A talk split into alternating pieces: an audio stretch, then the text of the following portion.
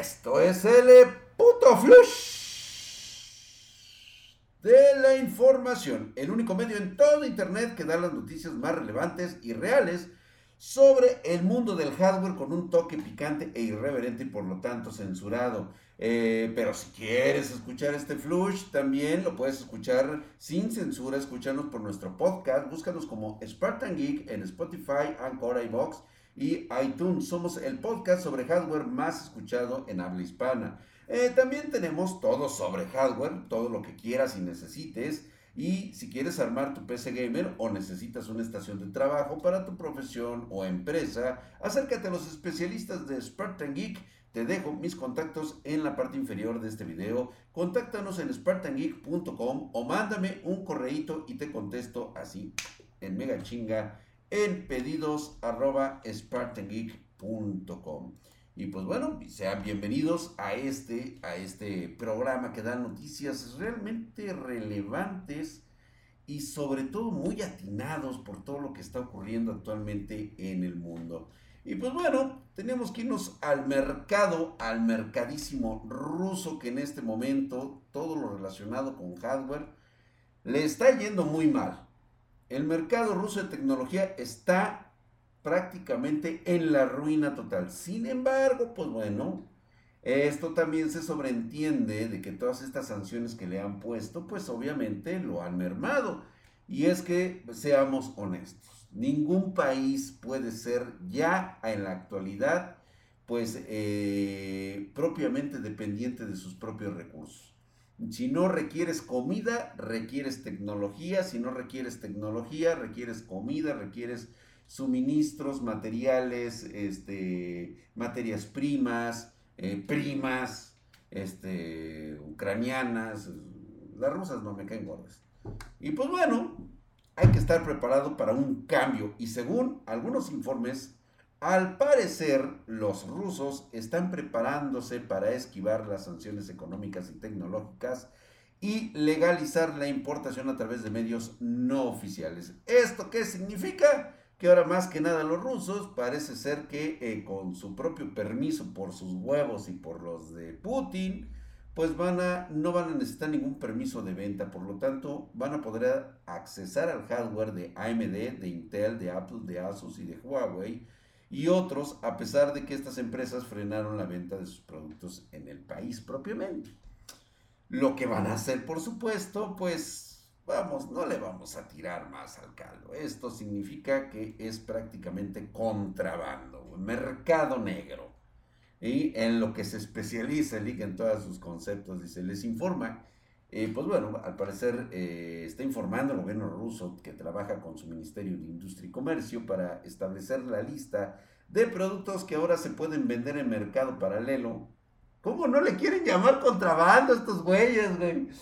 Paralelo, el mercado secundario, el mercado, este, no sé, güey, el que está ladito. Todo menos lo que es mercado negro, mercado de contrabando. Y pues bueno, dijeron ellos que no van a meter ninguna sanción. Además, los productos del sector tecnológico también se incluyen marcas como automóviles, como Bentley, Cadillac, Chevrolet y Chrysler. ¿Te imaginas, cabrón? O sea, te digo, ni uno solo está eh, pues eh, supereditado a no depender de alguien más.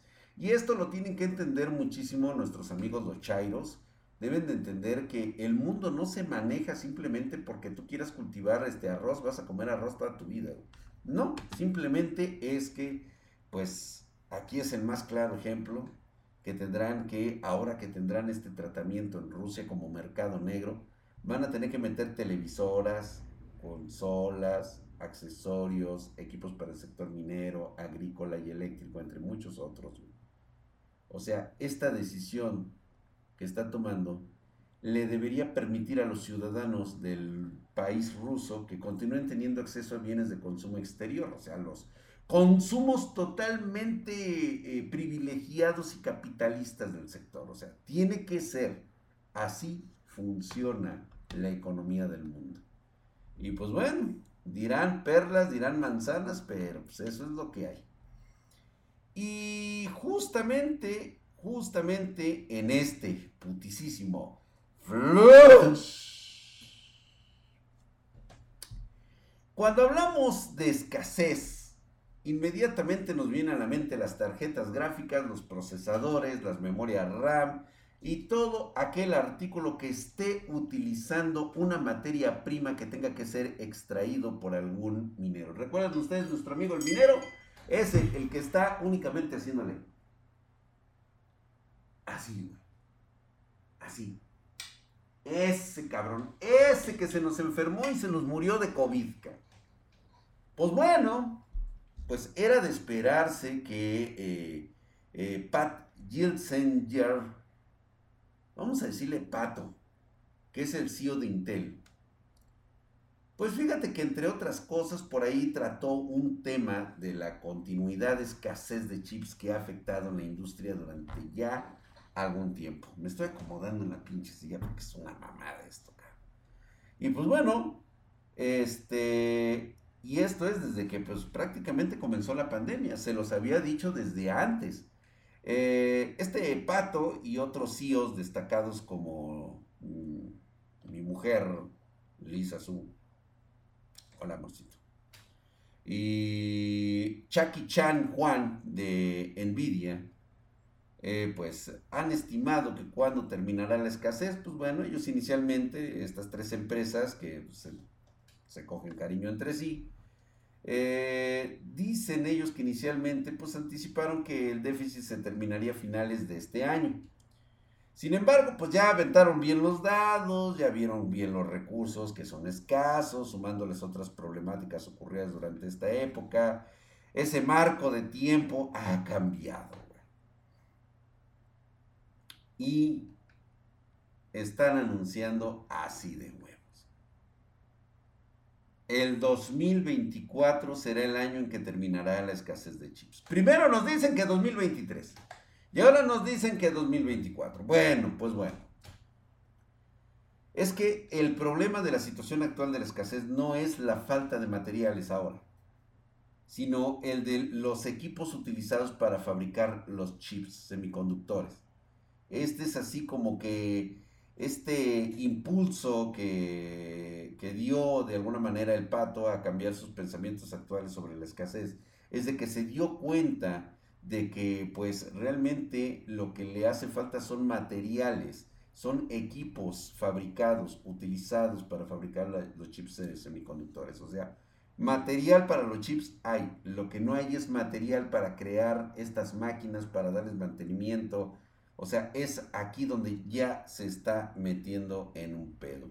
Y esa es parte de la razón por la que consideramos que la escasez general, según él lo que dice, es que va a desplazarse hasta 2024. Dices, puta madre, cabrón. Ay, Dios mío, mira tan cerca que la teníamos. Y es que esto propiamente no tendría por qué afectar el mercado de, rápidamente de la eh, económica con la subida de precios de, vamos a lo más frecuente, tarjetas y eh, procesadores. No es propiamente esto, la situación está en cuánto es lo que vas a pedir para la computadora, ¿no? ¿Qué tanta demanda va a haber? Esa es la cuestión. Ni siquiera ellos pueden saber si van a subir o van a bajar los precios. La verdad es que eso nadie lo sabe. Pero, pues bueno, parece ser que es un hecho confirmado que esto, que esto va a durar hasta el 2024. ¿Sí? Y es que, pues sí, o sea, ubicaron recientemente las fábricas, los servicios en todo el mundo para ayudar a la fabricación de los nuevos chips y pues se ve que efectivamente, o sea, hay problemas con las capacidades de los socios externos para poder tener las máquinas que ellos necesitan. Entonces, vámonos hasta el 2024. Esta crisis va a terminar. O sea, se chingue a su madre la América. Porque en este putisísimo flush Señores, ¿quieren escuchar algo cagado? Digo, es algo que a lo mejor ustedes dicen, ah, pues, eh. Justamente hablando de lo de este cuate, de lo de que pasó, que el 2024 y todo eso, y que todo esto pues es una cuestión de abasto y también de mercado, Pues hace poco, pues Intel finalmente se convirtió nuevamente en, en el máximo vendedor de procesadores. O sea, le arrebató ya el lugar a Ryzen y lo hizo, ¿saben con qué procesador? Con el Core i5 12600K. Parece increíble, güey, pero parece ser que lo tumbó. Y fíjate que se encuentra en la primera posición en la tabla de clasificación en este momento. Este Core i5 12600K es una de las mejores CPUs por, para juegos. La verdad es que sí. Rendimiento-precio es lo mejor. Y yo se los había anticipado desde un principio. Yo les dije, tengo ahí el flush, ahí está el flush, nadie me va a dejar mentir. Yo se los dije, ándate con cuidado porque un i5 se puede convertir en el mejor procesador, kilo por kilo, este, hercio por hercio. ¿Qué más, güey? ¿Qué más? FPS por FPS del momento. Y dicho y hecho, esta arquitectura que combina la Alder Lake de Intel, es una clara ventaja sobre los Zen 3 de la gama alta de AMD y le pega muy fuerte al Ryzen 7 5700X y al Ryzen 7 5800X. Yo se los dije porque cuesta entre 20 y 80 dólares más. Y este Ryzen de doceava generación, obviamente tenemos que tomar los factores del, primero la motherboard y luego aparte la memoria RAM de DR5. Esto por supuesto le afecta muchísimo, cara. Pero pues el simple hecho de que esta mejora de un 19% con respecto a los procesadores de onceava generación fue lo que lo llevó a donde está colocado actualmente. Y pues bueno, ni siquiera, ni siquiera vamos a hablar de este procesador Ryzen 7 5800 X3D que solo le gana en juegos, pero pues obviamente cuesta pues alrededor, o sea, es más caro, definitivamente es más caro. Y pues bueno, eh, algunas pruebas que se dieron y que de hecho nosotros hicimos aquí en Spartan Geek fue de que es un 12% más rápido que el Ryzen 5 5600X y más o menos por ahí se anda llevando el Ryzen 5800X, más o menos andan ahí, se encuentran en el mismo ranguito, nada más con la cuestión de que es 200 o 300 dólares más barato. Verga, güey. Así están las cosas. Digo, nada más te lo cuento por si te llegan a preguntar, güey. Porque en este putisísimo flush Yo no sé si se trata de un duelo entre las. entre. E, esta es así como la noticia caca de la semana. Y me parece verdaderamente como que algo muy, muy, muy loco. Pero fíjate que Nvidia. Pues ustedes saben que hacen buenos, buenos drivers, güey. O sea, la neta, no hay nada que te temerles estos güeyes. Estos güeyes lanzan 150 drivers que admiten más de 400 juegos solo tan solo en el 2021. Estos güeyes lanzan 20 controladores prácticamente cada semana. 75 títulos prácticamente cada semana también. O sea, estos güeyes están chingue y jode, chingue y jode con los drivers. Y la verdad es de que ese es uno de los motivos por los cuales yo consumo Nvidia. No porque me caigan bien, porque la neta me cagan los huevos los güeyes. O sea, no propiamente la marca, sino algún que otro pendejo que trabaja por ahí con ellos. Que la neta tienen caca en la cabeza. Pero bueno, ese es error de envidia, no mío. Y qué, despepicada le acabo de dar, güey. Pero pues sí, güey, o sea, yo no me voy a quedar con la boca cerrada y ustedes lo saben. Yo no me quedo callado cuando tengo que hablar las cosas como son. Y algo que les siempre digo es, avienta caca, güey, pero también hay que saber reconocer las cosas. Y Nvidia, pues hace poco lanzó un video y un artículo que explican el proceso de desarrollo de sus controladores para Game Ready. No lo sé ustedes, pero este... En este video, Nvidia pues habla de la estabilidad de los drivers, sus controladores están ligados a un proceso de pruebas que incluye más de mil tests diferentes a lo largo de un día. lo que en 2021 pues, se tradujo aproximadamente en 1.8 millones de horas de prueba, equivalente a 214 años naturales. La verdad es que esto es una mamada, güey. Pues bueno, dentro de la nota completa de este video, pues ellos hablan acerca de GeForce, GeForce Radio, objetivo de ofrecerle a los jugadores las mejores experiencias posibles en juegos favoritos. Y me consta, güey. O sea, lo peor de todo es que a mí me consta, güey, de todo lo que hace con Game Ready perfectamente ajustados a colaboraciones con los desarrolladores, güey. Tú dime, es raro encontrarte que de repente te digan, oye, güey, es que la última actualización de Nvidia puteó tal juego. Y ustedes díganmelo en los comentarios. Ahí está, o sea, ustedes díganme en los comentarios si efectivamente eso está ocurriendo, eso está pasando. ¿Sí? Y, se, se, darán cuenta que esto, pues puta, güey, o sea, tiene muchísimo tiempo que, que no sucede. Lo curioso de todo esto, de todas las herramientas exclusivas que utiliza el driver o el controlador, es la simplicidad con que lo ponen en, su GeForce. ¿sí? Y la estabilidad es algo esencial que siempre han tenido estos güeyes.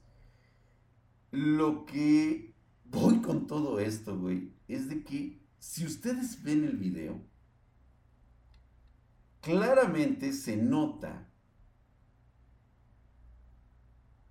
Ay, híjole, ¿cómo decirlo? O sea, de tanto madrazo que le ponen a través del software, de la gran colaboración que tienen con Windows. Fíjense todo lo que les estoy diciendo.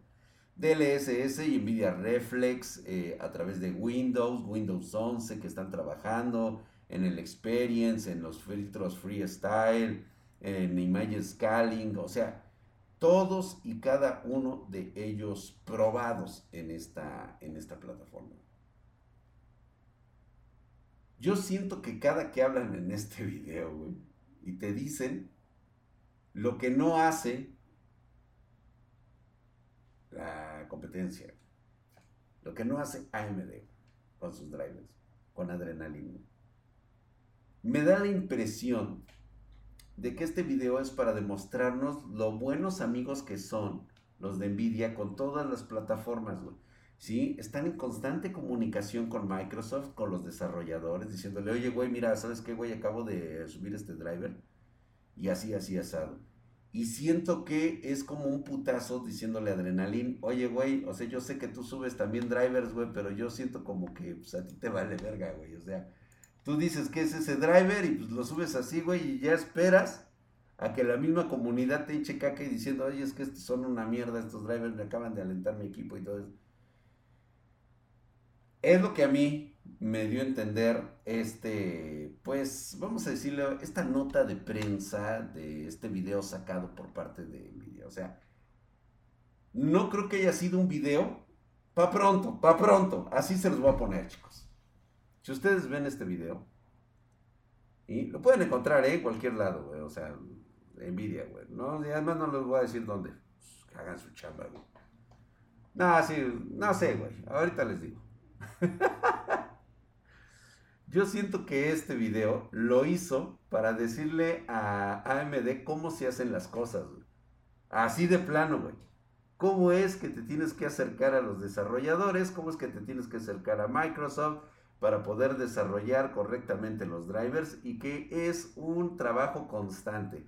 No porque hoy es el día de actualización de Adrenaline, todo mundo se mete a chambear y dice, ah, pues órale, pues, güey. Eh, oye, tenemos que tenerlo de aquí a las 12, ¿eh, güey. Y ya, güey. Oye, bueno, ¿no vas a hacer pruebas? No, güey, sácalo así, chingue a su madre, güey. ¿Cierto o no es cierto? Ya lo vivimos en una ocasión. No, lo vivimos siempre que ponemos adrenalina. Yo la verdad sí estoy muy decepcionado de la forma en cómo Adrenaline trabaja sobre las tarjetas gráficas. Déjame tu opinión. Me gustaría mucho saber qué te parece o cómo te gusta trabajar con Adrenaline. O sea, si tú has tenido buenas experiencias, pues también se vale, ¿no? Dejarlas en la caja de comentarios. ¿Saben qué? Vámonos ya, porque la neta sí me molesta mucho el hecho de que no puedo disfrutar una buena RX con esa calidad de drivers. ¿Sí? Siento que les ha faltado lo que les sobra a los drivers de Nvidia. Mil pruebas en un día vámonos a la venta. Gracias, suscríbete, deja tu like Y también suscríbete, güey. Ve nuestras redes sociales Facebook, Twitter e Instagram. Vámonos.